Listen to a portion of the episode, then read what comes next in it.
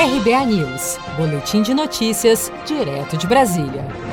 O ex-presidente Lula se tornou réu mais uma vez na última sexta-feira, após a 13ª Vara Federal de Curitiba receber a denúncia apresentada pela Força Tarefa da Operação Lava Jato no Paraná contra a suposta lavagem de cerca de 4 milhões de reais pagos pela construtora Odebrecht ao Instituto Lula.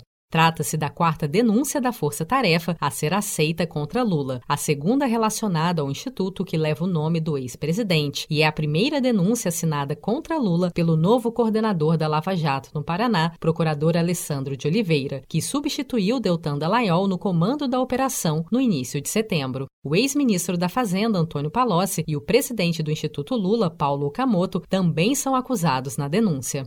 Em entrevista ao site El País, no dia 7 de outubro, o ex-presidente Lula insistiu que a justiça deve declará-lo inocente e chegou a chamar o ex-coordenador da Operação Lava Jato em Curitiba, procurador Deltan Dallagnol, de formador de quadrilha. Vamos relembrar. O que eu tenho é sede de justiça. O que eu quero é que a justiça que eu acredito que é para todos diga que eu sou inocente e que o Bolsonaro é um lacaio.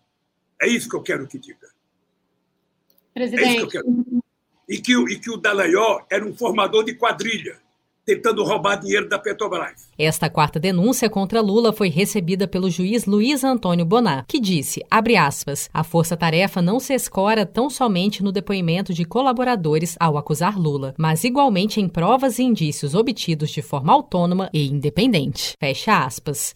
Em nota, o advogado de Lula, Cristiano Zanin Martins, afirmou que o recebimento da denúncia é, abre aspas, mais um ato de perseguição contra o ex-presidente e acusou a força-tarefa de tentar transformar doações lícitas e contabilizadas em atos ilícitos durante o período eleitoral. Fecha aspas.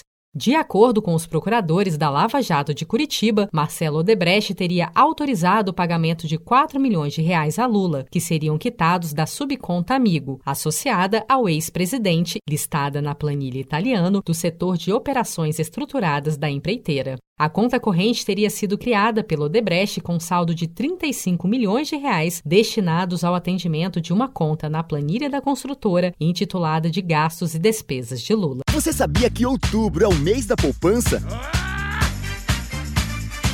E o Cicred celebra esse mês especial com um sorteio de meio milhão de reais da promoção Poupar e Ganhar Sem Parar. A cada 100 reais depositados, você recebe um número da sorte para concorrer. Procure sua agência e participe. Com produção de Felipe Andrade, de Brasília, Daniele Vaz.